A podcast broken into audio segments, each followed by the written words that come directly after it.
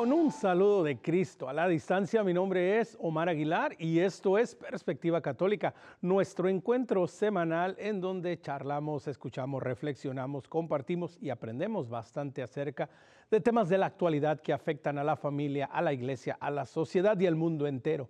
Y hoy en día hay un tema que afecta de manera, de manera particular, sobre todo cómo nos relacionamos y cómo nuestros jóvenes crecen y, cómo se sienten y cómo se expresan. Y este tema es la atracción al mismo sexo. Un tema por demás interesante. Para esto tenemos dos invitados, grandes invitados. Gracias a ambos. Primero que nada vamos a darle la bienvenida desde México, desde el norte de México, desde la ciudad de Monterrey, a Dana Segura. Dana, bienvenida a Perspectiva Católica. Muchísimas gracias, Omar. Es, es un regalo y como dices, es un honor poder pues compartir este espacio con, con un gran sacerdote y contigo. Muchas gracias. Así es, coincido contigo con un gran sacerdote, un hombre de Dios que, bueno, precisamente dentro de su vocación, pues tiene esta vocación tan linda, hablar de todos estos temas. Vamos a darle la bienvenida desde Texas al padre Richard Samur. Padre Richard, bienvenido a Perspectiva Católica. Muchas gracias, Omar. Eh, bendiciones. La verdad, para mí es una bendición poder compartir con, ustedes, con Dana, eh, una un verdadero testimonio de amor y de fe, de lo que Dios quiere, de lo que Dios nos llama para todos. Y no lo digo porque está aquí conmigo, sino por su camino, su testimonio. Y gracias al canal también por permitirnos transmitir la buena nueva de la castidad a todo el mundo, no solo a nuestra familia católica. Muchas gracias. Una gran alegría, Padre Richard. Nos vamos a quedar con usted, Padre, porque bueno, pues obviamente la primera pregunta, y creo que la pregunta de, desde la que podemos partir es, una muy sencilla, pero que pues que a mucha gente tiene confundida dentro de la iglesia y en la sociedad en general.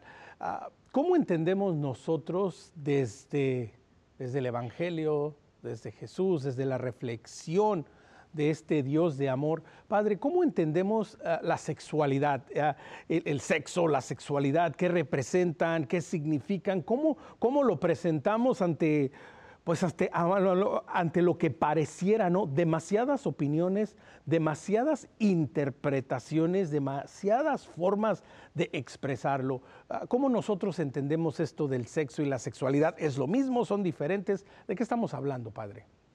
Eh, sí, Omar, para poder eh, entender y ser claros, tenemos que regresar al libro del Génesis, a la historia de la creación, cuando Dios celebró el primer matrimonio entre Adán y Eva, porque las escrituras dicen que los bendijo.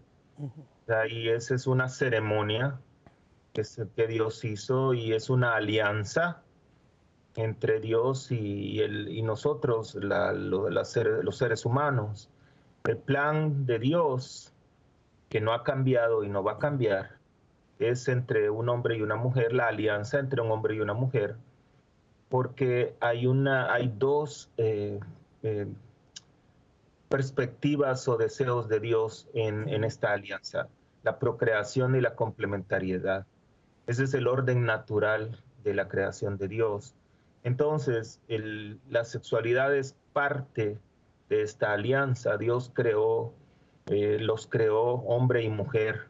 Y el placer también, el placer es una creación de Dios para, para el bien de los seres humanos, el placer ordenado, obviamente. Y debemos de entender la sexualidad dentro de esta alianza, porque cualquier ah, acción, digamos, íntima con otras personas o con uno mismo fuera de esta alianza, pues no es el orden original de Dios. Y por eso la iglesia llama eh, desorden cualquier acción fuera de lo que Dios establece. ¿Por qué hay confusión? Es una muy buena pregunta. La confusión existe porque como que parece que eh, no queremos regresar a los orígenes de las Sagradas Escrituras, ¿verdad? Porque ahí todo está claro. Si ustedes, si leemos las Sagradas Escrituras, si si las vemos al, dentro del, espíritu eh, de Dios y lo discernimos, pues no hay donde, no hay donde perderse la verdad. ¿Y por qué existe el, el, desorden, digamos? Por simple y sencillamente por, porque nuestros padres le desobedecieron a Dios. Ya es lo que todos conocemos como el pecado original. y, y, cuando se hace la pregunta que por qué desobedecieron a Dios, mucha gente puede decir, bueno, por orgullo, soberbia, por querer ser como dioses, pero en realidad le desobedecieron a Dios porque no creyeron lo que Dios les dijo y sí creyeron lo que la serpiente les dijo. Ya cuando los tienta a pecar, Eva le dice, pero Dios nos dijo que moriríamos. No, le dice la serpiente, ¿cómo creen que van a morir? Van a ser como dioses. Dios se refería pues a la muerte espiritual. Y el problema, Omar, que le seguimos creyendo a la serpiente y no le creemos a Dios, sabiendo que en las escrituras dice que la paga del pecado es la muerte. Qué importante partir desde, desde esta perspectiva, ¿no? Del plan original de Dios, varón y mujer los creó y que la sexualidad pues no solo es un acto, no solo es un hecho, es, es nuestra esencia misma de cómo somos como personas. Dana, ¿tú te recuerdas ah, en tu etapa formativa, en tu etapa de, desarrollo y de ir creciendo, ah, conocías estos conceptos? ¿Tú cómo, cómo veías la sexualidad y todo esto de, de, la atracción entre hombres y mujeres? ¿Cómo te formabas? ¿De dónde te formaste en, esa etapa tan importante que es esta etapa primera de formación en tu vida misma? Creo que lo principal, digo, yo estuve en un colegio católico toda mi vida, entonces la formación, claro, en temas como mencionaba el padre del Génesis y esta historia de, cómo Dios nos creó y con un fin y con un con un fin de amor, con un propósito de amar y ser amados. Eso yo lo tenía muy claro, pero yo desde muy chica, desde muy joven, este, tuve un encuentro con la pornografía. La pornografía fue de las primeras experiencias que yo tuve sobre, sobre el tema del sexo y, pues fue muy impactante porque si uno ve las estadísticas, la mayor parte de los niños y de los jóvenes que, que tienen un encuentro pues con estos sitios es por accidente. Entonces, y, uno se empieza a, clavar o, ganchar a, estas cosas y, y, pues, y se, empieza a viciar uno. Entonces, esa, esos fueron mis primeros acercamientos con el tema. Y, ya, y, Dana, pues Dana, déjame te pregunto, no nada más te empiezas a viciar, pero, pero de alguna manera era lo que te empezó a moldear el, concepto de la sexualidad.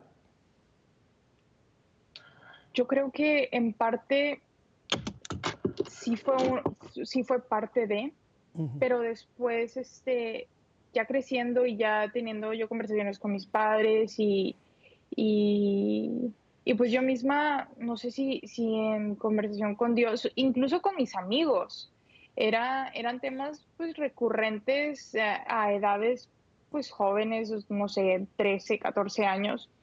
Y, y, pues yo era una niña muy curiosa y quería saber, o sea, quería conocer no con un sentido de, malicia, sino con inocencia y, entender el, porqué del ser humano. Y, y poco a poco, mientras uno va creciendo, pues se va formando y va aprendiendo. Y, ahí fue cuando conocí la teología del cuerpo. Y ahí entendí cuál era el propósito, cuál es el fin de, como mencionaba el padre, o sea, la, la unión y la procreación. Entonces, y entender que, que, la sexualidad va muchísimo más allá que un acto sexual. Pensamos que, que, uno vive su sexualidad solamente ahí, solamente existe ese tipo de intimidad, cuando no, cuando todos estamos llamados a, a expresar nuestra sexualidad de muchísimas formas y, y, de ser íntimos con los demás, de muchísimas otras formas que, que no conllevan un acto sexual que, que fue creado para el matrimonio, ¿sabes? Qué importante ir reconociendo que es de hasta cierta manera, Padre, pudiéramos ver un proceso de vida que, que desafortunadamente en muchas circunstancias para muchas personas, pues la atracción a, personas del mismo sexo no es en sí lo que causó o nació de la nada, sino que muchas veces detrás de estas decisiones hay, como decía Dana, pues a lo mejor la pornografía, pero también hay otras situaciones, padre, en las que sin querer, sin pensarlo, sin planearlo, van malformando y van, algo que usted, padre, dice que es muy cierto y que es muy claro, que van desordenando el orden que Dios le ha dado a la sexualidad humana, ¿no, padre? Así es. Este, algo que, bueno, para aclarar, yo no soy psicólogo, y tengo la experiencia del apostolado por seis años y como usted bien dijo al principio, es una llamada extra, digamos, en, en, mi, en mi vocación como sacerdote. El, el, catecismo nos recuerda que el génesis o el origen de la atracción, pues no hay, eh, no hay algo todavía establecido claro, pero hay que aclarar ciertos conceptos. La atracción, que es básicamente la, la tentación, las tentaciones, digámoslo así, no son pecado, eso no, no es pecado, es como tener una tentación de, comer un poco más o de, de, estar durmiendo más, son tentaciones. Pero Dios nos dio el regalo grande de decidir de, y de rechazar también. Entonces eso se viene a, resumir, digámoslo así, en muchos factores eh, Dana toca un punto tan importante porque la pornografía en nuestros tiempos es un cáncer. Y ese cáncer está destruyendo uh, el corazón de las personas. Es como una droga realmente.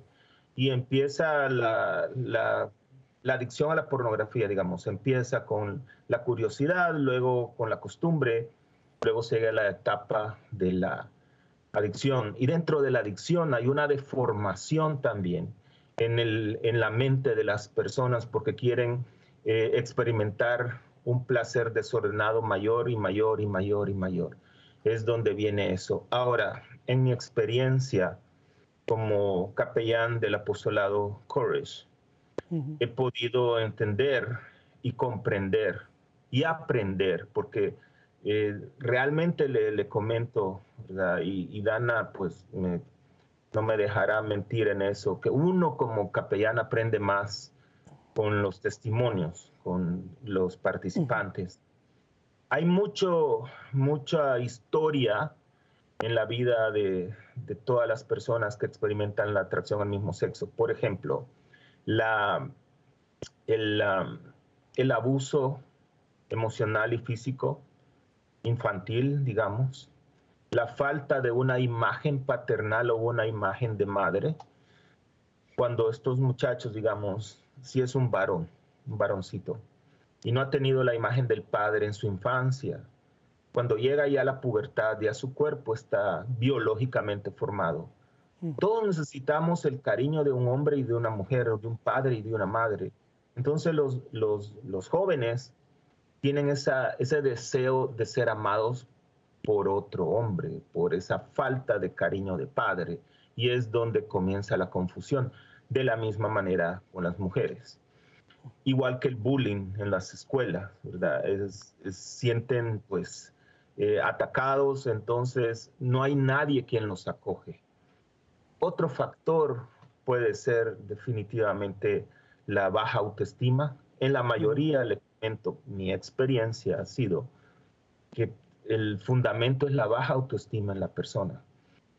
Y de ahí es donde vienen las etiquetas. Porque la iglesia no etiqueta a nadie.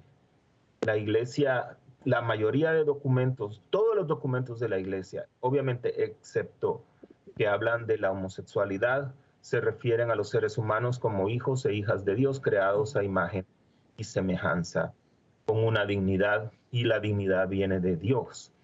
Entonces, ese desorden emocional, eh, en conjunto con lo que la sociedad está experimentando, por ejemplo, entonces ataca la mente de la persona y obviamente eso va destruyendo poco a poco su corazón, su alma y la visión, ¿verdad?, de quién soy yo. Eso es simple y sencillamente. Entonces, si usted va para todos lados, todo el 90% eh, de lo que pueda haber se refiere al LGBTQ o también las, el famoso arcoíris, en fin, en las películas, incluso las películas de niños. Entonces los, nuestros niños, nuestros jóvenes están creciendo con un ambiente que no es sano, que no es eh, el orden original de Dios.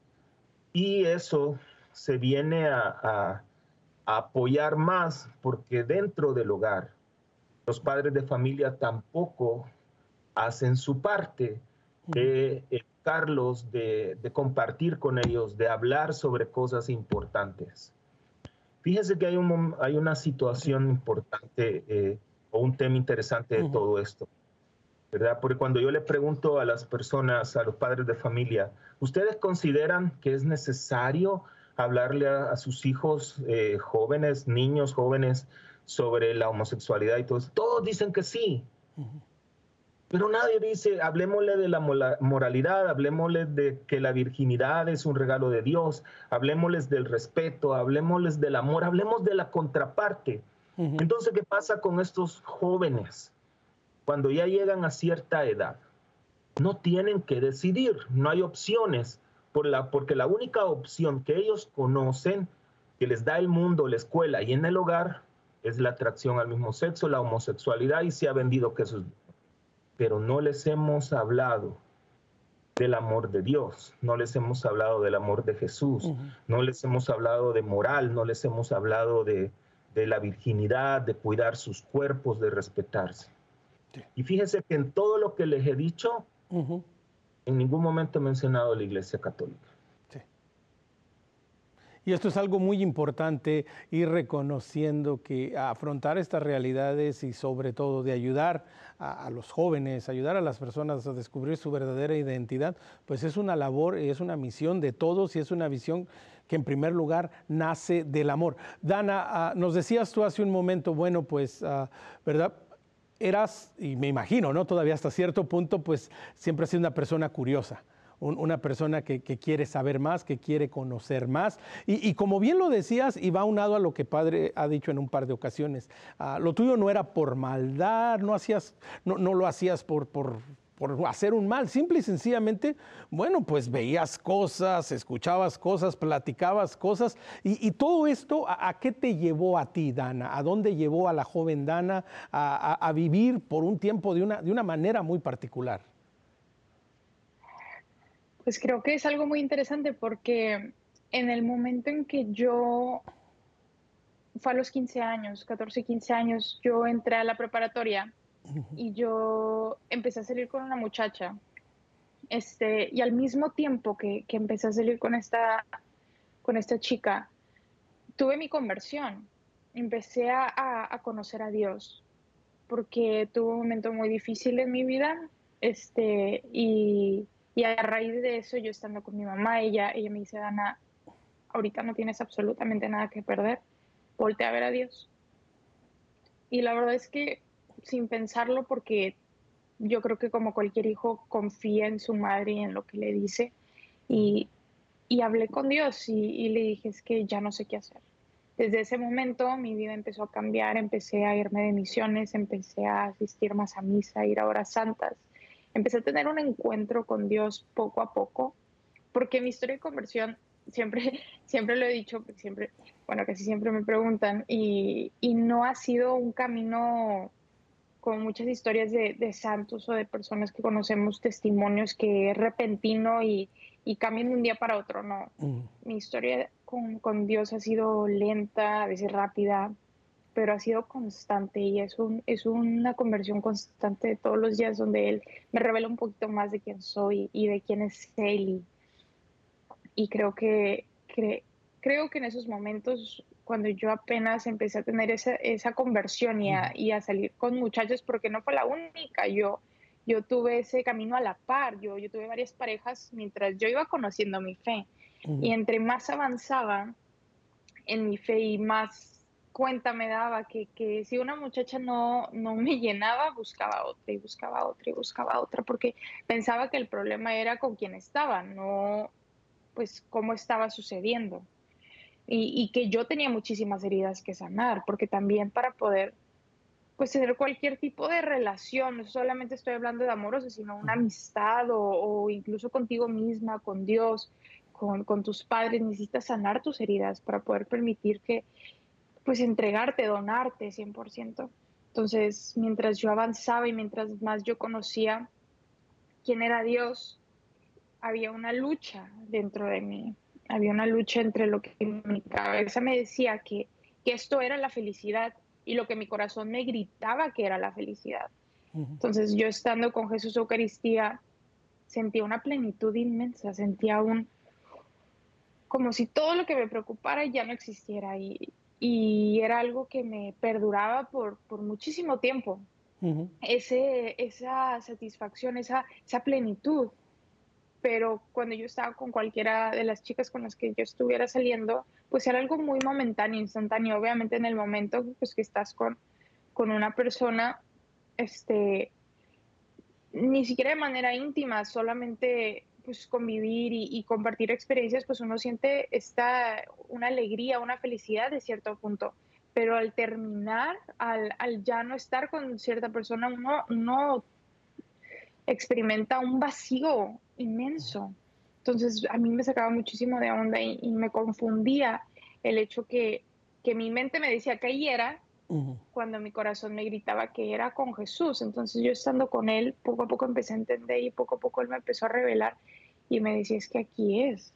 Y ahí fue cuando entendí que no se trataba que, que, mi vacío, que el vacío que yo tenía en mi corazón no lo iba a llenar cualquier persona, no lo iba a llenar absolutamente nadie, no lo iba a llenar nada en este planeta y que solamente él lo iba a llenar porque él fue el que me lo dijo. O sea, él, él me lo fue revelando poco a poco simplemente estando en su presencia.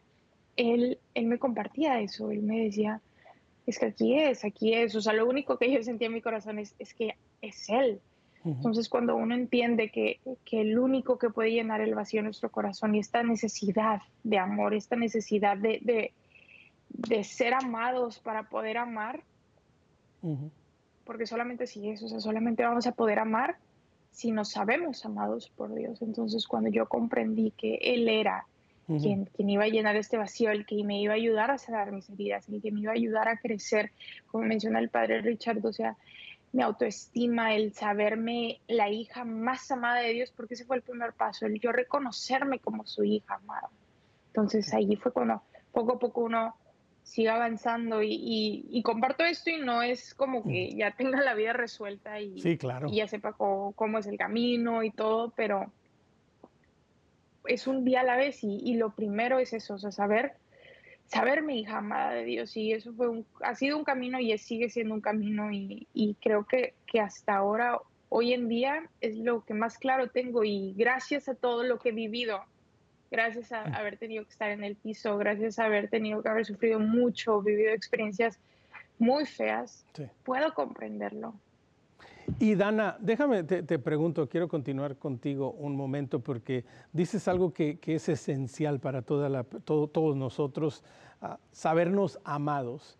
Ah, pero tú también mencionas que antes de, de, saberte amada, pues Dios, porque tú se lo ibas permitiendo, también te iba mostrando y iba reconociendo pues que necesitabas ser amada. Le dices tú, bueno, era por estas heridas, por estas dificultades, por las pruebas, por todo lo que había vivido, pero Dana, había algo en ti que, te llevaba a reconocer que te faltaba el amor, porque, bueno, tristemente hoy en día, sobre todo muchos jóvenes, les cuesta trabajo reconocer que, que a lo mejor están quebrados, que a lo mejor están heridos, que necesitan ser amados. Entonces, Dana, la importancia en este primer paso de reconocer que en primer lugar necesito que me amen, necesito el amor de Dios, ¿no? Sí, reconocer la buena nueva, o sea, que Dios me ama. Él vino, o sea, Dios mandó a su único hijo a sanar, a, salvarme y a darme la vida eterna y que soy su hija más amada.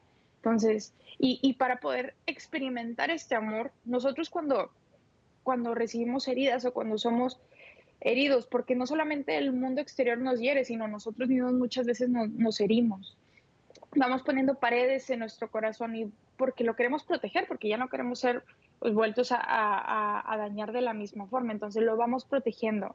Y eso impide que el amor de Dios entre. Eso no permite que, Dios haga su, obra en nuestro corazón, porque nosotros le ponemos una barrera.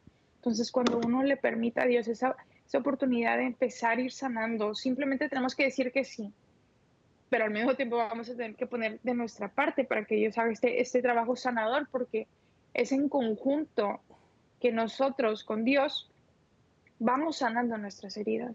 Entonces, el, el permitirle a Él, simplemente darle el sí, de que empiece a sanar nuestro corazón y, y lo haga, podemos empezar a experimentar desde el primer instante en que empezamos a sanar, porque esto yo lo viví, o sea, desde el primer instante en que empecé a sanar junto con Dios mi, mi corazón y mis heridas, empecé a experimentar poco a poco ese amor, ese tú eres Dana y eres mi hija más amada.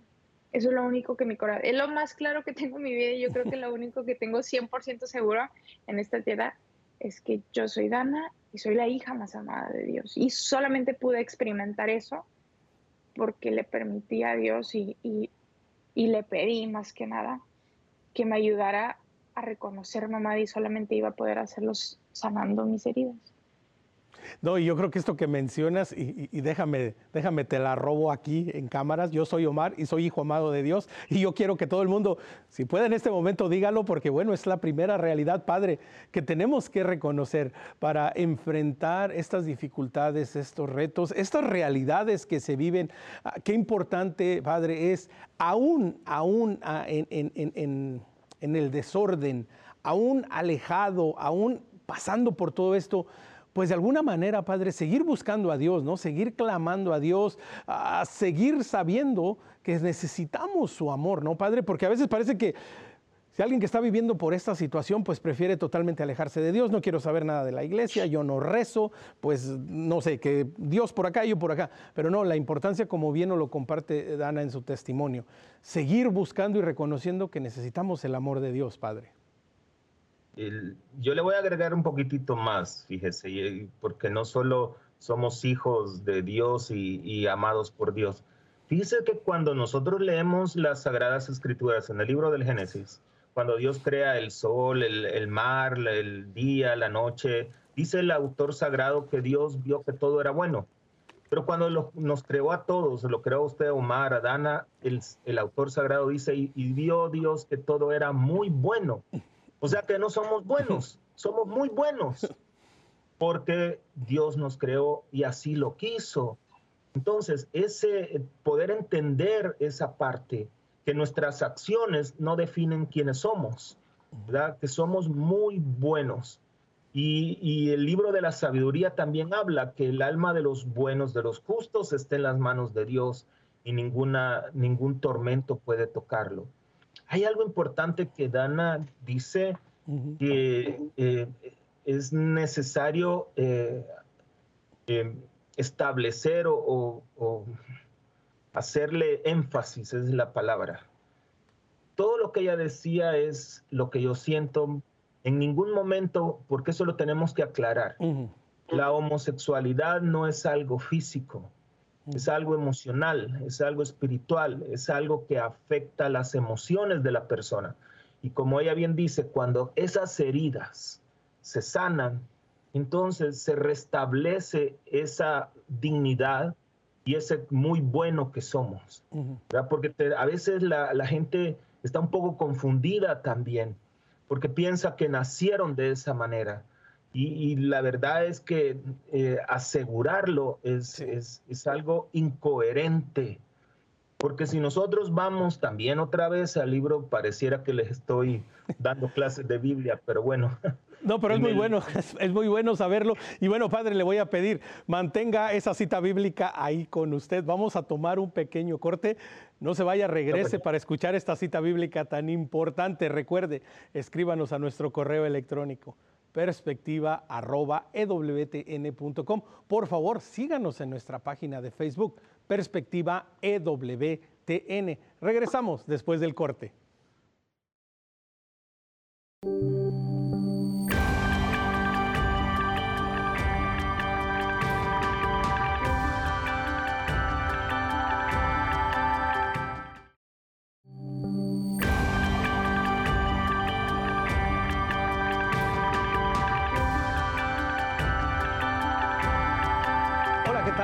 Regresamos, Omar Aguilar, Perspectiva Católica. Hoy estamos charlando con Dana Segura desde México y con el padre Richard Samor desde Texas. El tema es atracción del mismo sexo. Y padre, lo mandé al corte con la cita bíblica literalmente en la boca. Así es que, por favor, estoy, seguro que en el corte más de uno fue a agarrar su Biblia para cuando usted no la dijera, buscarla. Así es que, ya los que, los que tienen su Biblia y los que no, bueno, pues apúntenlo. Por favor, padre.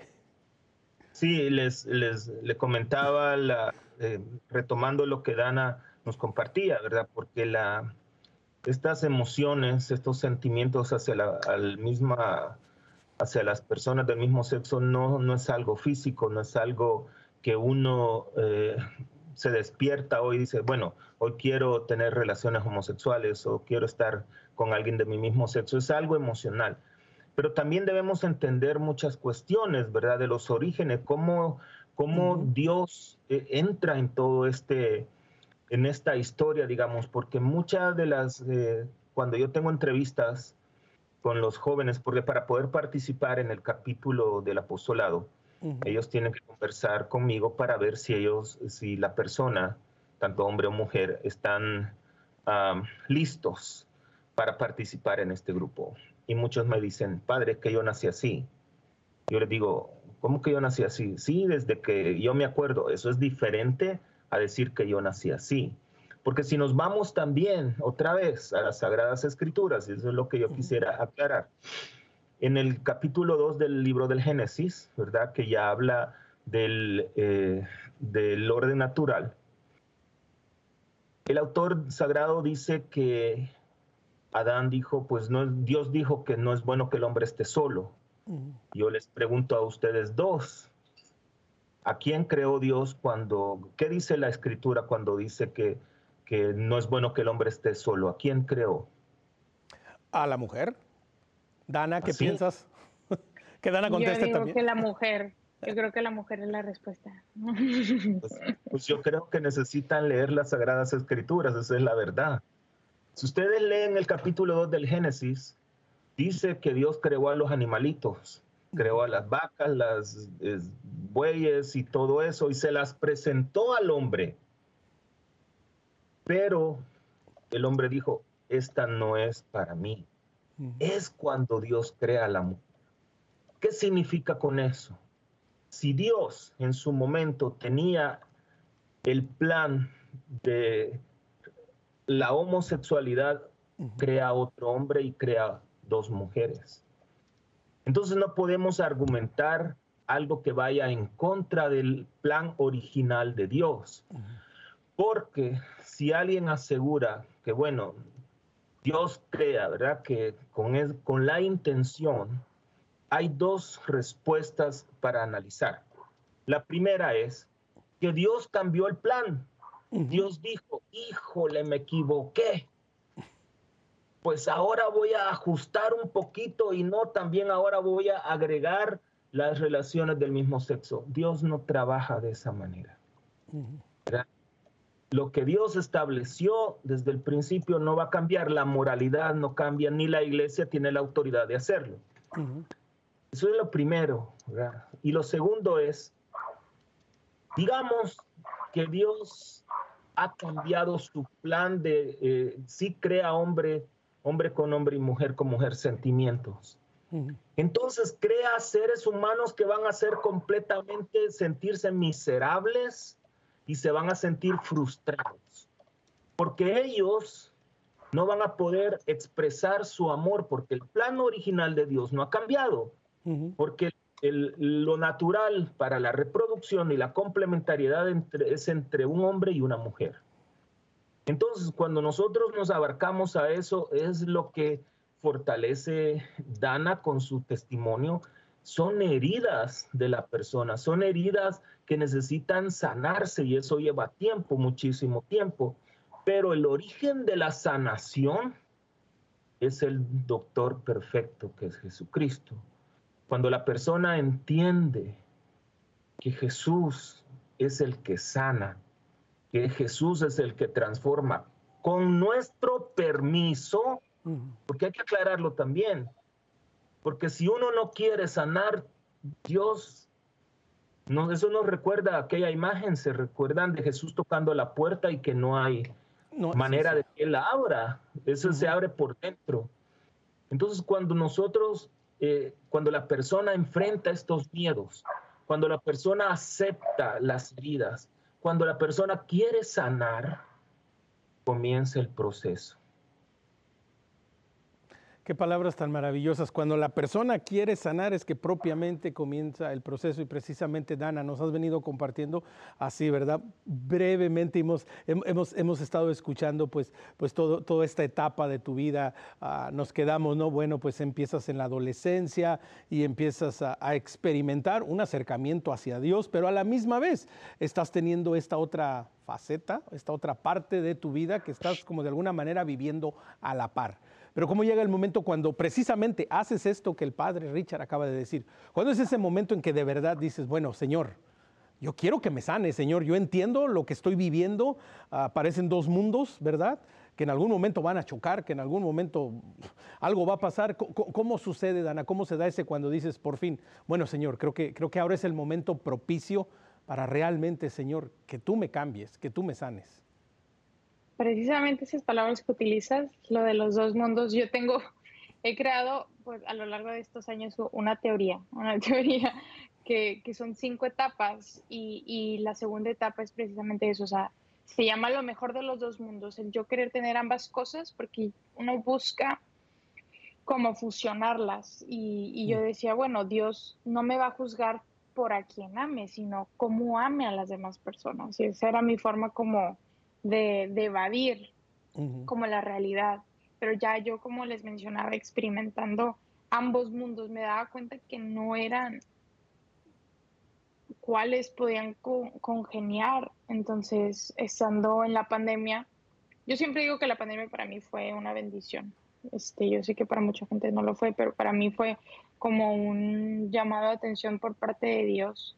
Fue un como estate quieta, porque yo siempre he sido muy, muy hiperactiva, muy tratando de, ocuparme mucho, porque le tenía miedo al silencio, más que nada, le tenía miedo a la soledad, le tenía miedo a simplemente estar callada y escuchar, porque yo sabía que iba a encontrar muchísimas cosas, yo sabía que en ese silencio me iba a encontrar pues esa soledad que, que tanto miedo le tenía, porque yo no quería estar sola, yo le tenía miedo al estar sola. Y muchas veces se lo compartía a, mis amigos y les decía es que yo no quiero estar sola y, y esto es una experiencia que viven muchísimas personas que, tienen atracción al mismo sexo, este, porque a mí, y, una vez una, una, amiga me compartió y me dijo, es que Dan, hay muchísimas personas que tienen, que están casados, que tienen una pareja y que experimentan esta soledad. Y hay mucha gente que, que aparentemente está sola y, y jamás ha sentido este sentimiento, se siente acompañada. Entonces ahí yo entendí que, que el sentirme sola o, el estar pues en ese silencio era muchísimo más que el estar acompañada por alguien, porque pues ahí te das cuenta que, que ese sentimiento no depende de los demás, sino depende de ti y depende de cómo permites y cómo te permites a ti vivirlo. Entonces, pues cuando yo acepté esa soledad, cuando yo acepté estar en ese silencio, pude comprender y, pude escuchar en mi corazón ese anhelo de Dios de amarme, de amarme a lo máximo, pero no porque yo le impidiera que me amara, porque Él siempre me ha amado lo mismo, sino que yo pudiera experimentar ese amor, que yo pudiera escuchar a, alguien más, porque como menciona el Padre y, mientras hablaba, me acordé de todas estas personas que han sido parte de mi camino y que, y que Dios a través de ellos me han enseñado este amor. Entonces, el, el yo poder escuchar a mi mamá que me dice que Dana te amo y poder ver a Dios en ese te amo, era algo que Dios anhelaba profundamente. Entonces, el yo poder trabajar en sanar mis heridas, porque también hay que aclarar, o sea, la atracción al mismo sexo no es la herida. Las heridas son heridas de abandono, de rechazo, de, de muchísimas cosas, pero la atracción al mismo sexo es en sí un fruto de la herida. Es algo que, que uno permite o utiliza de manera inconsciente para protegerse, para no volver a ser heridos.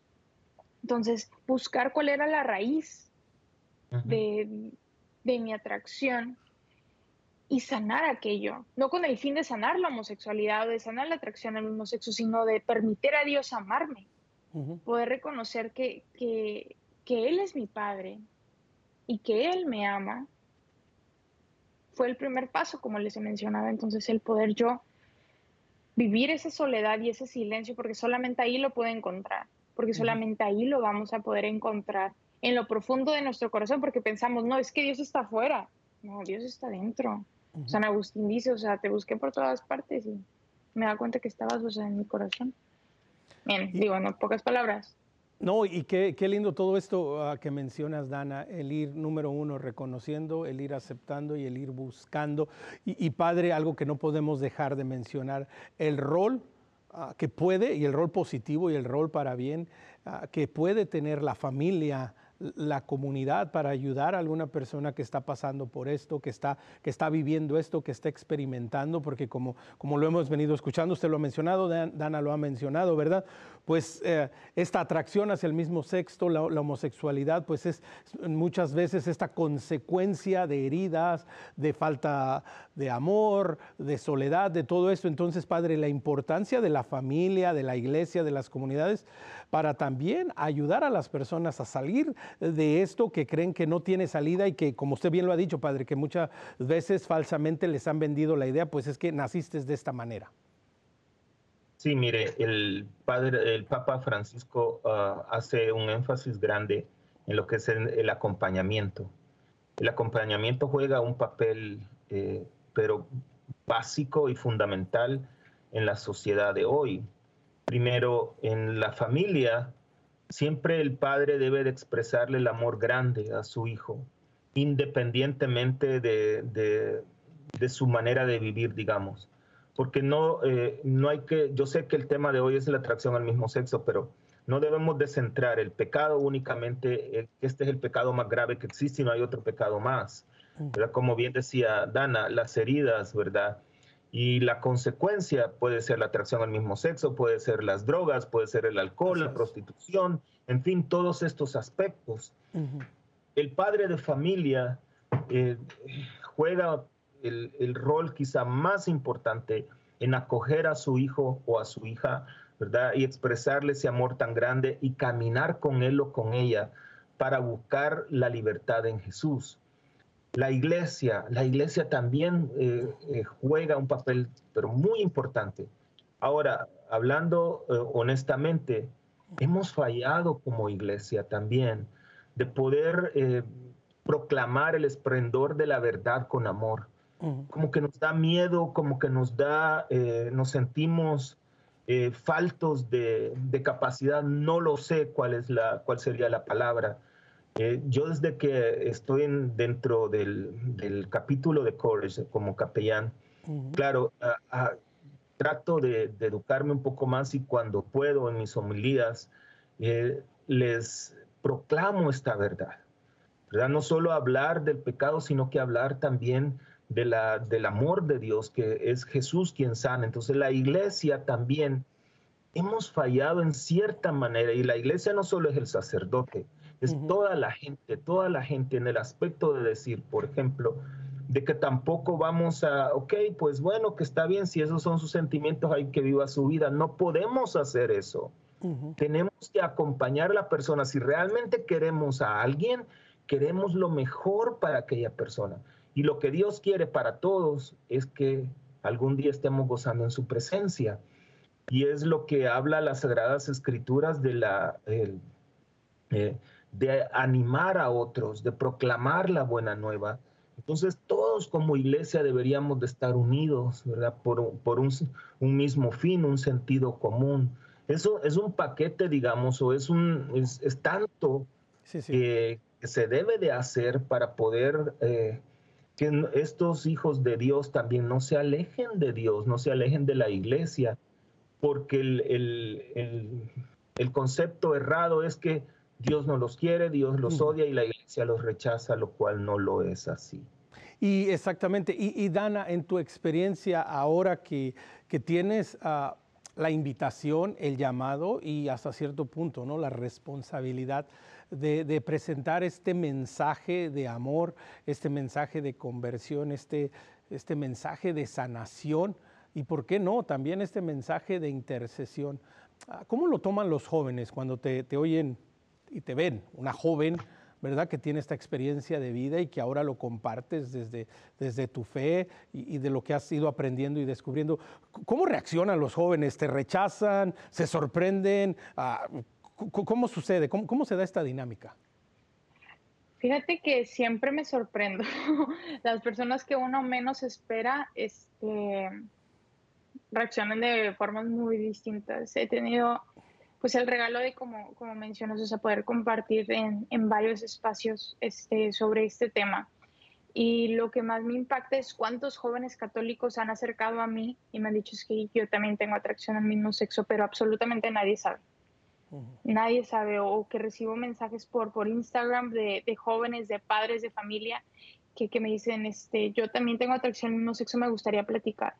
De la misma forma que recibo mensajes y comentarios y lo que sea de, de católicos y no católicos que no comparten mis ideas y que pues me han dicho que, que, soy homofóbica internalizada o que pues hago terapias de conversión, que no acepto quién soy. Entonces, pues todo, o sea, todos los comentarios que he recibido han sido, han sido buenos y malos, pero la verdad es que yo lo único con lo que me quedo y, lo que más me impacta y lo que más estoy agradecida con Dios porque es verdaderamente, como dices, o sea, una responsabilidad enorme, pero no, es una que me preocupa tanto porque es una con la que comparto con Dios, es algo que comparto junto con Él, es algo que vivo junto con Él y es algo que, que no tendría sin Dios. Y yo sé que nunca pienso hacer esto sin Dios y, y que yo sé que Él no, no lo pondría en mis manos si Él no confiara en que Él y yo podemos hacerlo juntos. Pero como menciona el Padre, yo creo que, que es tan importante que los católicos nos formemos, que, que, escuchemos, que atendamos las escrituras. Hay tantos libros, pero tampoco son muchísimos, pero hay muchos libros que hablan del tema que, que ayudan, que dan una perspectiva correcta, adecuada de cómo acompañar, porque muchas veces pensamos que, o padres de familia que se acercan a mí y me dicen, es que necesito que mi hijo te escuche, y le digo, no señora, lo que su hijo necesita es escucharlo a usted, experimentar el amor con usted, o sea, no me necesita escuchar a mí, no le vaya a poner ninguno de mis videos a sus hijos, por favor. O sea, es tan importante que como padres de familia, como sacerdotes, como laicos, sepamos formarnos, porque no sabe cuántos jóvenes católicos dentro de grupos parroquiales experimentan esto y sus líderes no saben cómo acompañar, no saben qué hacer. Y, lo más increíble de todo esto es que es de la misma forma en que acompañas a cualquier otro joven que está en tu grupo. Lo escuchas y le recuerdas cuál es la verdad que es un hijo amado de Dios y que está llamado a la santidad. Y a la santidad solamente se alcanza a través de la castidad y cargando nuestra cruz, cual sea nuestra cruz. Y no estamos diciendo que la homosexualidad sea una cruz en sí, pero el hacer un sacrificio, el mortificarnos por algo, es nuestra cruz. Y también el hecho de ver la cruz como algo malo que, que tendemos a hacer muchísimas veces, se me hace algo muy erróneo porque precisamente fue la cruz la que nos salvó fue Jesús en la cruz la que nos quien nos salvó. Entonces, creo que, que los jóvenes que, que, escuchan o que me han llegado a escuchar o han escuchado el mensaje de Dios, se ha sembrado algo. Hayan sido respuestas buenas, hayan sido respuestas este, malas, cualquiera de las dos, Dios ha puesto algo en su corazón, porque es lo único que yo le pido a Él. Le digo, tú aprovecha las oportunidades que nos den. Si nos dicen que hablemos de aquí, todavía aprovecha porque no sabemos si va a ser la última. Entonces, Él, él es muy poderoso y ama a sus hijos inmensamente y no creo que, que, que en estos espacios Él no, no haga algo. Entonces, mm. yo estoy muy contenta de de todos los jóvenes que se han acercado y, de los que no conozco, pero que pido por ellos y, por sus corazones y sus vocaciones y su misión y su santidad. Y que precisamente, ¿no? Aunado a esta, a esta petición y, a esta invitación, Padre, pues también no podemos dejar de lado que, que nadie está demasiado lejos del amor de Dios. ¿Verdad? Que nadie se puede autocondenar y decir, no, es que yo ya no tengo pues yo ya, no puedo, o, mejor, pues díganle a otro, ah, yo estoy demasiado lejos o estoy demasiado perdido. No, por el contrario, que esta también es una oportunidad. Ah, y, y, después quiero pasar antes de salir, porque se nos está acabando el programa, Dios mío, qué programa tan interesante. Quiero darles también la oportunidad a los dos hablar y extenderse un poco más acerca de esta invitación a la castidad y lo que realmente es. Pero en primer lugar, Padre, nadie está demasiado lejos del amor de Dios ni de su misericordia. Correcto. Antes de, le voy a, apoyar un poquitito lo que decía Dana, porque antes de empezar el programa, ella me compartía eso. Yo le dije, si todo lo que hace está bien, hay algo que no está bien. San, Juan María Vianney decía de que si vas en el camino y no, no encuentras piedras, vas por el camino incorrecto. Entonces, así es, definitivamente hay que eh, sentirnos pues alegres por un lado que su mensaje está llegando. Como dijo San Oscar Arnulfo Romero también, si el Evangelio no molesta al pecador, quiere decir que no es el Evangelio de Jesucristo. Ahora, que, que los pecadores todos, porque aquí vamos todos, ¿verdad? De hecho, la historia del cielo se abre con un pecador. Fíjense qué interesante, ¿verdad? Porque el primer hombre que, que conocemos que tuvo acceso al cielo fue el buen ladrón, dice la Sagrada Escritura. Yo jamás he visto un ladrón que haga cosas buenas. Y, ese ladrón o criminal quizá era un sinvergüenza, era un homosexual, era un asesino, pero se arrepintió. Y Jesús le dijo, hoy estarás conmigo en el paraíso. Y gracias a ese amor de Cristo tenemos acceso algo también que mencionaba Dana del dolor de la cruz, sí es el dolor de la cruz, pero es una historia de amor. Nosotros vemos la crucifixión, la pasión y la muerte de Cristo como, algo, como un evento eh, triste. Sí, sí lo es por el sufrimiento del Señor, pero en realidad fue una historia de amor. Él pasó todo ese sufrimiento, él, él, él lo se burlaban, lo escupieron, lo crucificaron, todo el mundo lo dejó abandonado, sus amigos, los que la semana anterior le decían, Osana al hijo de David, a la siguiente semana decía, crucifícalo. Y él no detuvo eso, sino que murió. Qué historia de amor tan grande no les parece.